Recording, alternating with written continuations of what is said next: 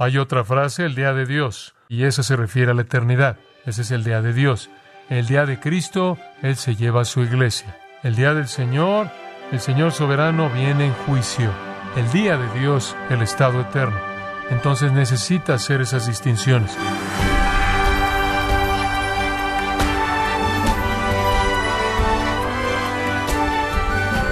Queremos darle las gracias por acompañarnos en gracia a vosotros con el pastor John MacArthur.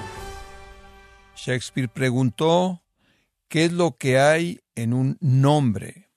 Es una pregunta justa porque los nombres ciertamente pueden ser engañosos, sobre todo cuando dos o tres personas distintas comparten el mismo nombre. Pero eso también sucede con eventos que suenan parecidos, tales como el Día del Señor, el Día del Señor Jesucristo y el Día de Dios. Pero ¿cuál es la diferencia entre ellos? El pastor John MacArthur en la voz del pastor Luis Contreras nos enseña la diferencia entre estos eventos conforme continúa con la serie El rapto y el Día del Señor en gracia a vosotros. Regresamos a nuestro estudio de Primera de Tesalonicenses y lo aliento a abrir su Biblia si es tan amable en el capítulo 5. Primera de Tesalonicenses capítulo 5, los primeros tres versículos. Pero acerca de los tiempos y de las ocasiones, no tenéis necesidad, hermanos, de que yo os escriba, porque vosotros sabéis perfectamente que el día del Señor vendrá así como ladrón en la noche, que cuando digan paz y seguridad, entonces vendrá sobre ellos destrucción repentina, como los dolores a la mujer encinta, y no escaparán. Ningún ladrón coherente anuncia la hora de su venida. Usted no recibe una postal, voy a robar tu casa el jueves entre 8 y 10. ¿Podrías irte? La generación que esté viva en el acontecimiento del día del Señor habrán visto muchos acontecimientos preliminares, pero no estarán listos Tendrán suficiente evidencia para saber que es pronto y deberían estar listos, pero no conocerán exactamente el día ni la hora. En Lucas, ve el capítulo 12, simplemente para mostrarle en cierta manera el uso completo de esta analogía. Lucas 12:35. Estén ceñidos vuestros lomos y vuestras lámparas encendidas, y vosotros sed semejantes a hombres que aguardan a que su Señor regrese de las bodas, para que cuando llegue y llame, le abran enseguida.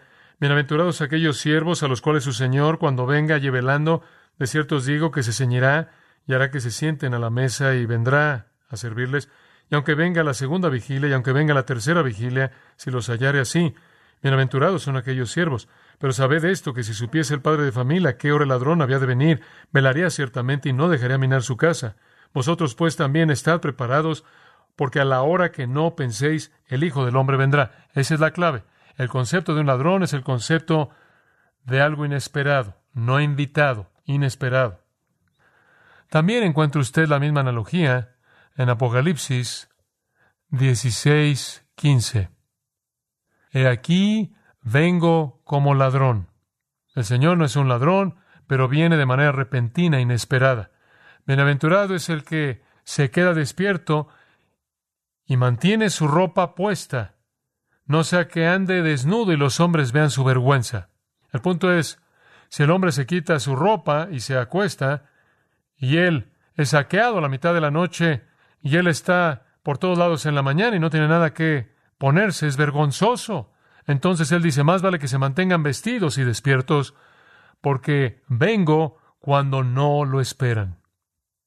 Hay otro uso más de esta misma metáfora, no en un sentido escatológico, sino en un sentido histórico, en Apocalipsis 3.3, con la iglesia en Sardis,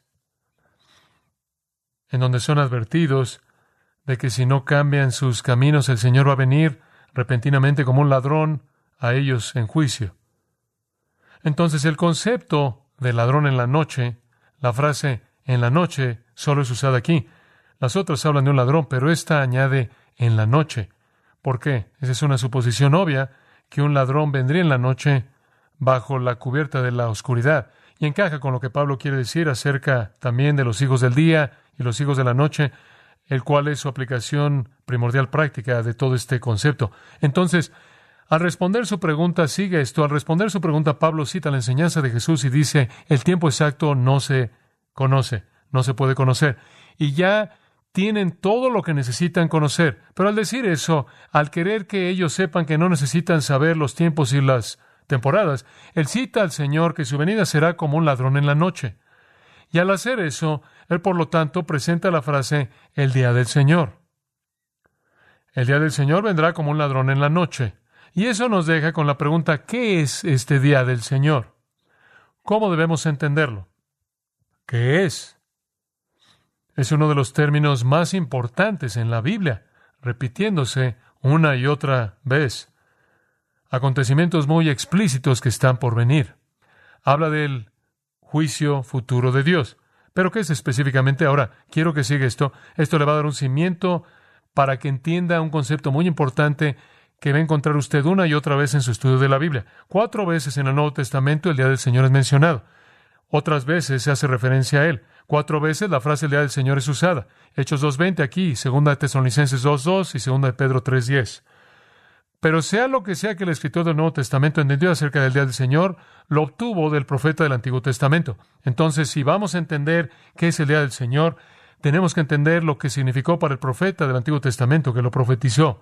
Permítame darle una lista pequeña, muy simple de versículos que le van a describir para usted la naturaleza del día del Señor. Escuche esto. Esto es lo que los profetas dijeron del día del Señor. Isaías 2.12. Porque el día de Jehová de los ejércitos vendrá sobre todo lo que es soberbio y levantado, sobre todo elevado y será humillado. Isaías 13.6. Llorad, porque el día de Jehová está cerca. Isaías 13.9. Aquí el día de Jehová viene cruel con tanto ira como enojo feroz para desolar la tierra. Joel 2.11. El día de Jehová es grande y muy terrible. Joel 2.31. El sol se convertirá en tinieblas, la luna en sangre, antes de la venida del gran día de Jehová terrible. Amós 5.18. Hay de vosotros que deseáis el día de Jehová, porque qué bien es el día de Jehová para vosotros. Amós 5.20. ¿No es el día de Jehová tinieblas y no luz? Malaquías 4.5. Aquí os envío a Elías el profeta antes de la venida del día de Jehová grande y terrible. Sofonías 1.14. El gran día de Jehová está cercano, está cercano y se apresura rápidamente. El ruido del día de Jehová es amargo. Y después esto, Sofonías 1.15. Ese día es un día de ira, un día de aflicción y turbación, un día de devastación y desolación, un día de tinieblas, y un día de nubes y oscuridad espesa. Todo es negativo. Toda la palabra profética del día del Señor es acerca de juicio, es acerca de humillar a la gente, es ira y enojo y desolación y venganza y destrucción y terrible.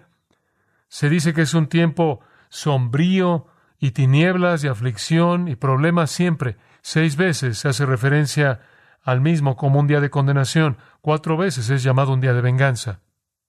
Ahora, siempre el día del Señor se refiere al juicio final más cataclísmico de Dios sobre los impíos. Es una culminación de la furia de Dios en un golpe final que consume a los impíos. Es un clímax. Ahora, es verdad que en el Antiguo Testamento hubieron ocasiones cuando Dios trajo ira sobre la gente y él usó medios humanos providencialmente controlados como una nación destruyendo otra nación, o él usó hambres o terremotos o lo que sea en el curso natural de las cosas para actuar como instrumentos de su juicio. Por eso son únicamente adelantos del cataclismo final todopoderoso sobrenatural que termina en el gran juicio en contra de los impíos. Así es en el final. Habrán guerras, habrán hambres, habrán enfermedades, probablemente la plaga del SIDA y cosas como esa y otras. Esos son medios naturales mediante los cuales Dios comenzará a efectuar la operación de su ira sobre los impíos, pero esos son únicamente preliminares al golpe completo de la furia del Hijo de Dios que viene en poder sobrenatural y simplemente consume a todos los impíos.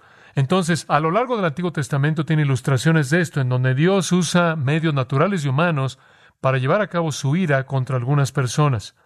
Pero después, finalmente, en cierta manera climática, hay un cataclismo fuerte que encierra el juicio, que es un retrato históricamente del cataclismo final sobrenatural llamado el día final del Señor. entonces, incluso en el Antiguo Testamento, hubieron varios días del Señor, en un sentido histórico, en donde Dios vino y finalmente arrasó con su pueblo. El reino del norte fue arrasado, recordará usted, y llevado en el cautiverio. El reino del sur, Judá, arrasado en un holocausto, sacado de su tierra y quitado en el juicio de Dios. A esos los profetas llamaron el día del Señor y fueron precedidos por ciertos juicios que fueron algo así como preliminares o precursores y después Dios arrasó con ellos. Esos fueron retratos históricos del fin definitivo, cuando habrán guerras y hambres y cosas así y terremotos y después simplemente Dios va a arrasar con todos en un cataclismo final. Conforme usted ve el desarrollo de los juicios de los sellos en Apocalipsis, y haremos eso la próxima vez. Los juicios de las trompetas, los juicios de las copas. Usted ve el comienzo de esos juicios comenzando a desarrollarse, y hay guerras y terremotos y hambres, y después de pronto pasan de lo natural a sobrenatural, y cuando usted llega al sexto sello, de pronto holocaustos sobrenaturales repentinos comienzan a llevarse a cabo debido a la ira de Dios que ha alcanzado la culminación del día del Señor. Entonces necesita entender eso. El Nuevo Testamento llámese Dios su día, lo llama el día de la ira, lo llama el día de la ira y de la revelación, lo llama el gran día del Dios Todopoderoso, lo llama, Pedro lo llama, 1 Pedro 2.12, el día de la visitación, pero siempre, ahora escuche con cuidado, es el tiempo cuando Dios desata su furia final sobre los pecadores de la tierra y arrasa con ellos. Ahora, simplemente como comentario al margen, debe ser distinguido del día de Cristo, o el día del Señor Jesús, o el día del Señor Jesucristo, o el día de Jesucristo. Esas frases todas son usadas. El día de Cristo es usada en Filipenses, el día del Señor Jesús en 1 y 2 de Corintios, y el día del Señor Jesucristo en 1 Corintios 1.8. Ahora escuche con mucho cuidado. El día de Cristo, o el Señor Jesucristo, o el Señor Jesús, siempre tiene que ver con, observe esto, creyentes, siempre tiene que ver con el tiempo de ser recompensado por Cristo un tiempo cuando los creyentes entran en la redención, en su redención y su recompensa y su gloria eterna. El día de Cristo entonces se asocia con el rapto y la redención y la recompensa de los santos. El día del Señor se asocia con el juicio sobre los impíos. Hay otra frase, el día de Dios, usada en 2 Pedro 3:12 y esa se refiere a la eternidad. Ese es el día de Dios. El día de Cristo, Él se lleva a su iglesia. El día del Señor, el Señor soberano viene en juicio. El día de Dios, el estado eterno. Entonces necesita hacer esas distinciones. El día del Señor entonces, de manera única, debe ser visto como un periodo de juicio, juicio sobre los impíos, juicio en un cataclismo final que viene en la culminación de otros juicios preliminares. Y esa es la razón por la que usted abre Apocalipsis y los primeros cinco sellos y lo preliminar y el sexto sello van, todo se oscurece, el sol se apaga, la luna se oscurece, los cielos se apagan, las estrellas comienzan a caer, la gente grita porque las rocas y los montes caigan sobre ellos, y ese es el comienzo del día del Señor. Pero sigue esos precursores que son bosquejados antes de eso, y vamos a entrar a detalle a eso en nuestra próxima lección. Ahora, cuando Jesús dijo, este juicio del día del Señor vendrá como ladrón en la noche, él quiso decir que vendría inesperadamente aunque habrán precursores y cosas pasando, el mundo no lo creerá, no lo creerán. De hecho, ve el versículo 3. ¿Estarán diciendo qué? ¿Qué estarán diciendo? Paz y seguridad. Voy a explicar eso la próxima vez. ¿Cómo podrán decir eso? Le voy a decir cómo podrán decirlo, le voy a decir por qué. Lo dirán. Pero eso es lo que van a decir. Oh, paz, todo va a estar bien. ¿Cómo puede usted creer eso cuando todas estas cosas están pasando? Terremotos, guerras, rumores de guerra, hambres. Pero eso es lo que dicen. No lo van a esperar. Y entonces siempre hay un sentido de inminencia, va a venir como un ladrón, va a venir como un ladrón, va a venir cuando usted no lo espera, va a venir repentinamente. Siempre inminencia, cercanía, la expectativa es proyectada en pasajes que tratan con el día del Señor. Escuche Ezequiel 30, versículo 3. El día está cercano. Esto es el día de Jehová está cercano. O el 2.1. El día de Jehová viene, está cercano. O el 3.14. El día de Jehová está cercano. Abdías 15. El día de Jehová sobre todas las naciones está cercano. Sofonías 1.7. El día de Jehová está cercano. Zacarías 14.1. El día de Jehová viene. Estaban diciendo eso en ese entonces y no estamos todavía ahí. Pero siempre estuvo ese sentido de que podría venir en cualquier momento. Los profetas también estaban viendo un día histórico del Señor que estaba cercano, que sería un adelanto de cómo sería el final. Y entonces necesito simplemente mencionarle esto, un pensamiento muy importante de interpretación. Cuando los profetas escriben el día del Señor, están viendo dos cosas. Están viendo un día histórico del Señor que va a pasar pronto y están viendo la culminación definitiva en el día final del Señor. Entonces, llamamos a eso una profecía cercana y lejana. Tiene una interpretación cercana y lejana. No le debe sorprender eso. Muchos de los salmos que David escribió acerca de sí mismo eran mesiánicos, ¿verdad? Realmente estaba pensando en el Mesías. Cuando David dijo en el Salmo 69, los vituperios que han caído sobre ti han caído sobre mí, el celo por tu casa me ha consumido, le está diciendo Dios, te amo tanto, tengo tanto celo por tu casa, que cuando tú eres menospreciado siento el dolor. Y él estaba hablando de su propio corazón. Y cuando Jesús vino y limpió el templo, David estaba hablando de él. Entonces, usted ve en el horizonte en muchos de los salmos mesiánicos al Mesías, aunque está hablando de un individuo en el pasado. La Isaías 7:14, la Virgen concebirá y dará a luz un hijo.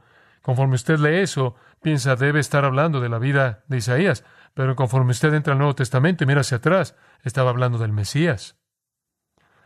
Entonces muchas veces usted tiene una importancia cercana y lejana. Cuando se habla de las profecías de del Señor, eso es bastante típico. Permítame darle una ilustración. Ve a Abdías. Abdías 1 al 14 está hablando de juicio sobre Edom. Dios va a juzgar a Edom, esta nación vecina que había rechazado al Dios verdadero. Él dijo, voy a enviar mi juicio sobre ti, Edom. Y es un tipo de juicio del día del Señor. Pero cuando usted llega al versículo 15, después él dice, el día de Jehová se acerca sobre todas las naciones. Y él salta de manera clara al fin del tiempo y comienza a describir el tiempo del fin y como todas las naciones van a ser llevadas al juicio. Y antes de que todo se acabe, al final del versículo 21, el reino será del Señor y el Señor reinará después de ese juicio final. Observe Sofonías unos cuantos libros a la derecha.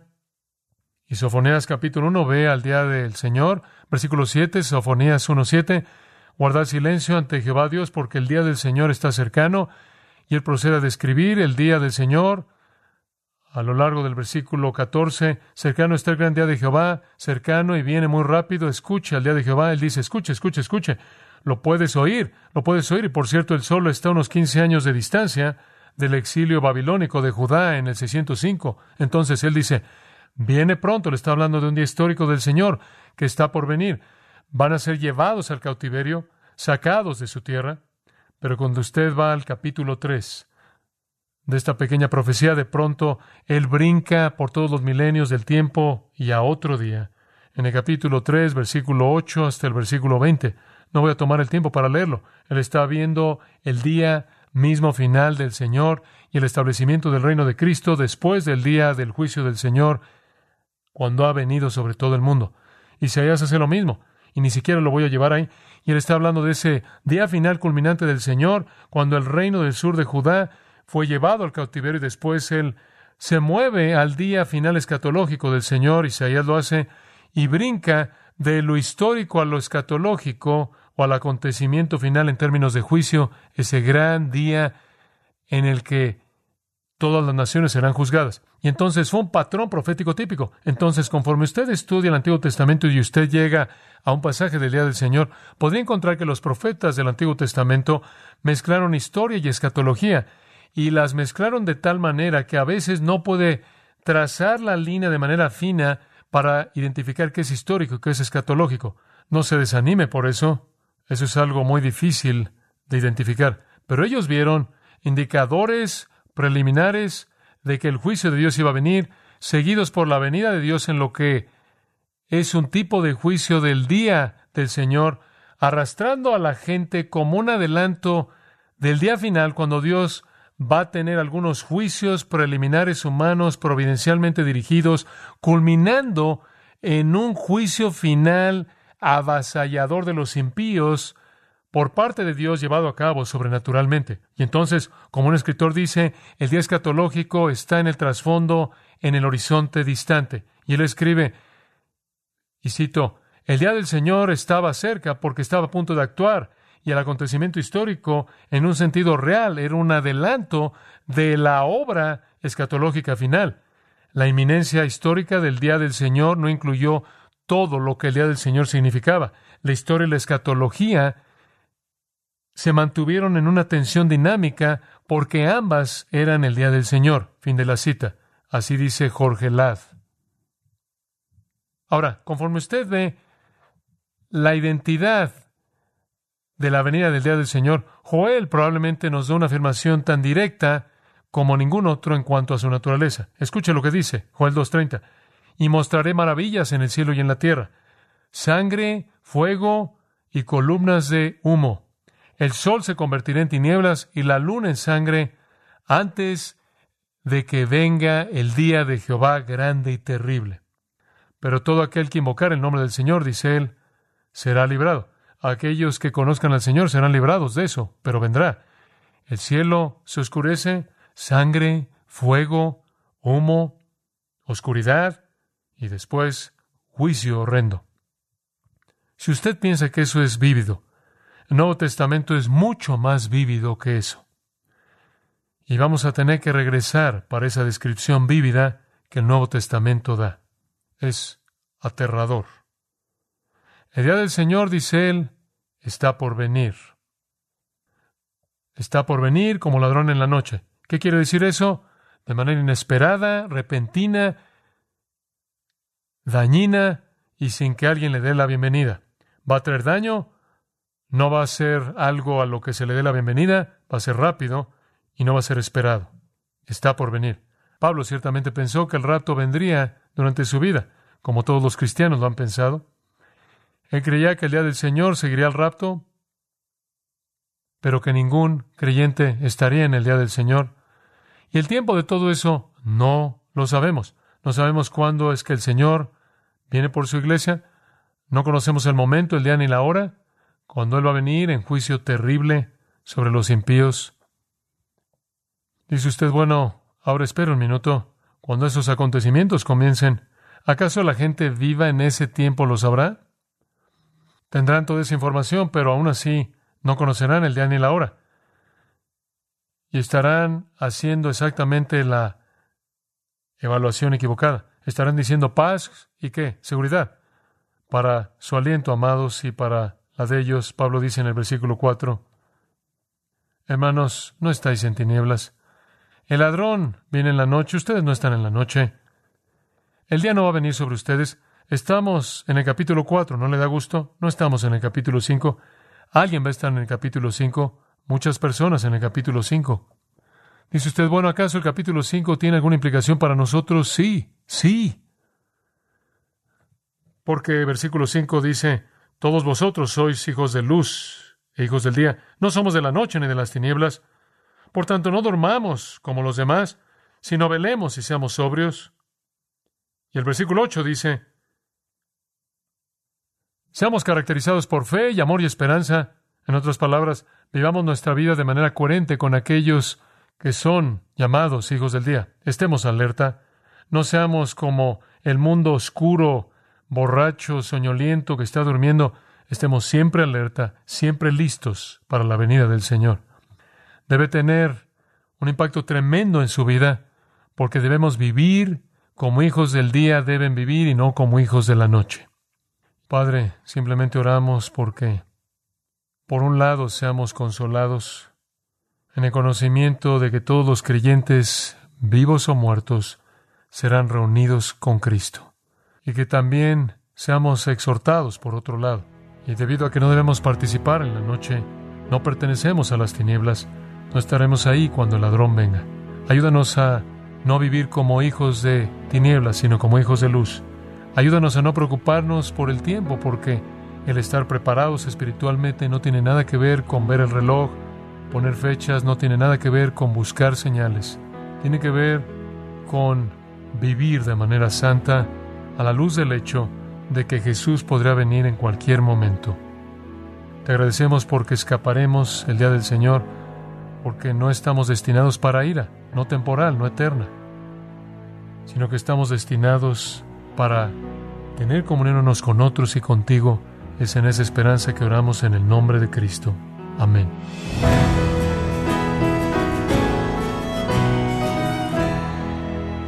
John MacArthur alentó a la Iglesia de Cristo a estar en alerta y preparados para el evento escatológico que se avecina. Este mensaje es parte de la serie El rapto y el día del Señor, aquí en gracia a vosotros. Estimado oyente, quiero recomendarle el libro La Segunda Venida, donde John MacArthur presenta una exploración a fondo de los textos bíblicos clave que tratan la segunda venida de Cristo, provocando un anhelo ferviente en la vida de los creyentes respecto al regreso del Señor. Adquiéralo en la página de gracia.org o en su librería cristiana más cercana. Recordándole que puede descargar todos los sermones de esta serie El rapto y el día del Señor, así como todos aquellos que he escuchado en días, semanas o meses anteriores, animándole a leer artículos relevantes en nuestra sección de blogs, ambos en gracia.org. Si tiene alguna pregunta o desea conocer más de nuestro ministerio, como son todos los libros del pastor John MacArthur en español, o los sermones en CD que también usted puede adquirir, escríbanos y por favor mencione la estación de radio por medio de la cual usted nos escucha en gracia a vosotros. Es importante conocer no solo el país y ciudad de donde usted nos escucha, sino también la radio. Para quienes contactan nuestro ministerio por primera vez, pueden solicitar una copia del mensaje de promoción sin costo alguno, un mensaje por oyente únicamente. Si usted vive en los Estados Unidos o Puerto Rico, escríbanos a Gracia Vosotros, P.O. Box 4000, Panorama City, California, 91412. O puede escribirnos a través del siguiente correo electrónico radio arroba gracia punto org. Bueno, en nombre de John MacArthur y el personal de este organismo, queremos darle las gracias por su tiempo y sintonía y queremos pedirle que no deje de orar por este ministerio, como también por la estación de radio por la cual usted nos escucha de lunes a viernes. Este es su amigo Miguel Contreras, invitándole a sintonizar nuestra próxima edición para que juntos continuemos desatando la verdad de Dios un versículo a la vez. No se lo pierda, aquí en Gracia a Vosotros.